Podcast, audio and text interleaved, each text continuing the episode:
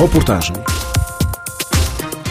a COP27 decorre desde domingo na cidade egípcia de Sharm el-Sheikh, conta com a participação de 190 países, entre eles Angola, que está representado pela vice-presidente da República, Esperança da Costa. Até dia 18 deste mês está prevista a criação de novos mecanismos para atenuar os impactos das mudanças climáticas. Entre os impactos mais preocupantes está a seca, que afeta o sul de África, onde 45 milhões de pessoas vivem sob ameaça de fome, em Angola, no Malau e Moçambique, Madagascar ou ainda na Namíbia, segundo dados da organização não governamental Oxfam. Cecília Gregória é coordenadora da Associação Construindo Comunidades, ACC, no sul de Angola, que atua mais diretamente nas províncias da Huila e do Cunene. Cecília trabalha junto das comunidades e lembra que, com a independência de Angola, em 75, as comunidades puderam regressar para as suas terras, mas o impacto das alterações climáticas trouxe novas formas de privação de liberdades. No período colonial, aí onde está esse grupo étnico Mucubal, aqui do Fimo, onde eles tiveram que descer, era uma fazenda de um branco português e tinha suas estruturas aí. Mas em 75, depois da independência, ele foi, né? Esse grupo étnico, como é local, é daqui, para eles aconteceu um jubileu, que tiveram que regressar para as suas terras. Por quê? Porque geralmente o marco histórico das ocupações nunca foram pacíficas, das ocupações de terra. Dos portugueses? Sim, principalmente das fazendas. Nunca foi pacífico aqui. Foi a partir daí, quando eles viram que o, o português foi, eles regressaram para as suas terras, né?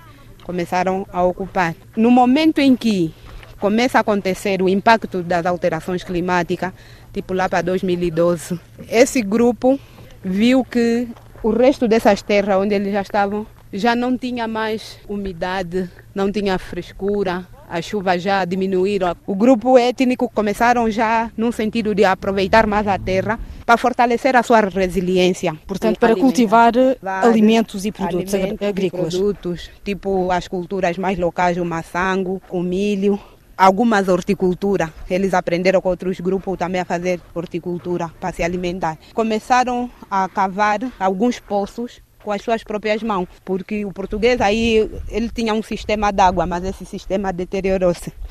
Por causa do acentuar da seca? Sim, do acentuar da seca. De lá para cá nunca foi instalado nenhum sistema de extração de água para que eles possam ter a água por cima do subsolo, para poderem irrigar, para poderem consumir água tipo para o consumo humano, água para o consumo animal e água para irrigação para poderem sobreviver. Então eles começaram a fazer com as suas próprias mãos. Tiveram um pequeno conflito com a administração. A administração para se dizia que a terra seria deles. E Qual administração? A administração aqui local dos Gambos, onde nós estamos. E então começou a criar esse impacto negativo né, na vida deles que eles iam vendo que sem aquele pedaço de terra eles não conseguiriam sobreviver porque o resto é tudo seco e porque mesmo tendo água no subsolo não tem como chegar e como, ter acesso à água. Exatamente, como chegar porque as políticas públicas não chegaram aqui. Quantas comunidades étnicas eh, como esta onde estivemos existem aqui no sul de Angola? Mais de seis grupos étnicos, porque temos aqui os mucubais, os muacaona, os mundimba, os cuices, muchavíquas. E a tendência, portanto, é que estas comunidades vão desaparecendo? Vão desaparecendo porque, primeiro, Angola não tem nenhuma política, nenhuma lei que proteja esses grupos minoritários étnicos. As políticas públicas cada vez os excluem mais, estereotipa e tudo.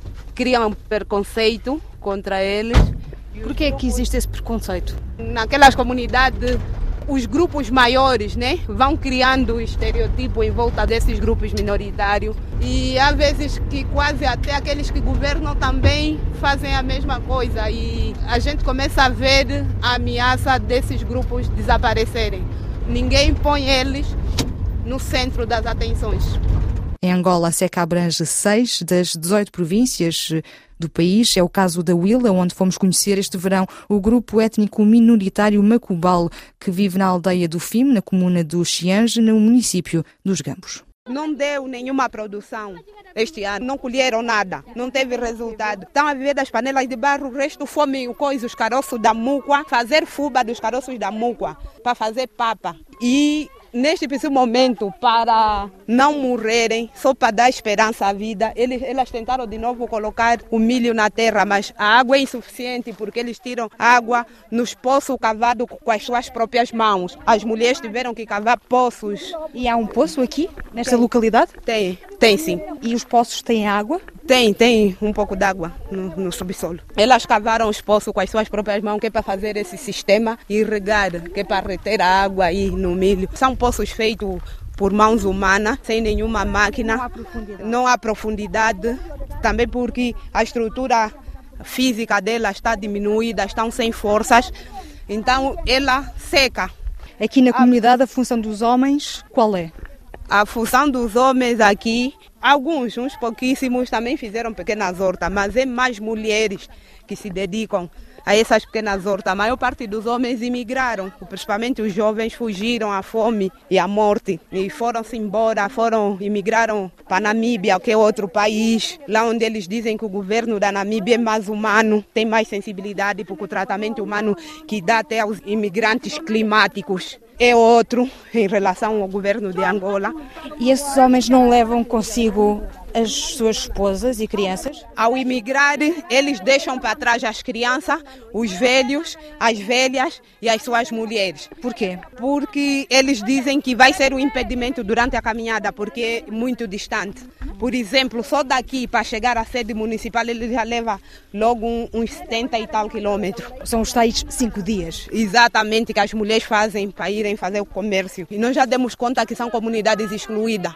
É um grupo minoritário étnico é um grupo excluído das políticas públicas, é um grupo que está isolado de todo o resto de vida social, econômica e até política. Não tem nenhuma representação, nem administrativa, nem parlamentar que os defende, totalmente abandonados e entregues à sua sorte. Pouco lembram destas comunidades. Então, são mais as ONGs, às vezes as igrejas, não sei o que, que vão fazendo advocacia, que vão trazendo no centro do debate o nome destes grupos minoritários étnicos e não existe nenhuma lei de Angola que proteja esses grupos minoritários étnicos e estão a desaparecer. Cecília Gregória lembra que existem muitos limites de acesso para socorrer às comunidades com mais necessidades e queixa-se da falta de meios. Nós não temos muitos meios, principalmente em termos de transporte, porque aqui não passa qualquer carro, só tem que ser carro 4x4. E isto limita-me. Em termos de motorizada é um risco, porque passamos em ribaceiras que mesmo a motorizada dança e até o carro 4x4 dança, ginga.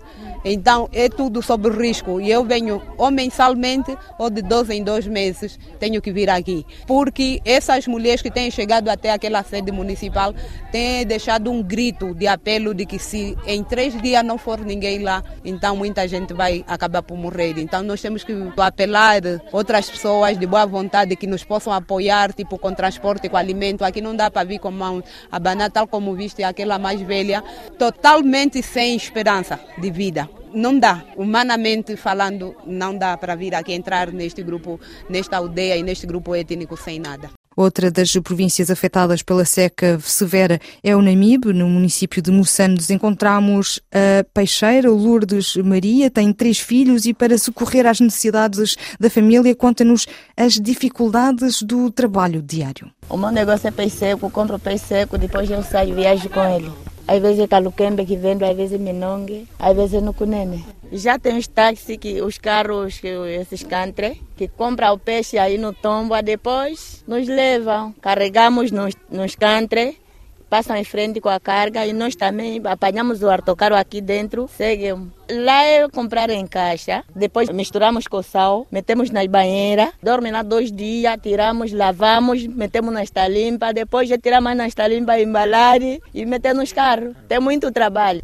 Compramos muito caro, dessa vez compramos 14 mil. Um bardinho se encontra-se com 2 mil ou 2.500. Um bardinho pequeno, aqueles bardinhos Sim. de tomate, que okay. se vendem tomate aí no mercado. aquela caixa dá quantos? Na caixa só sai mesmo, às vezes só sai mesmo 5 bardinhos.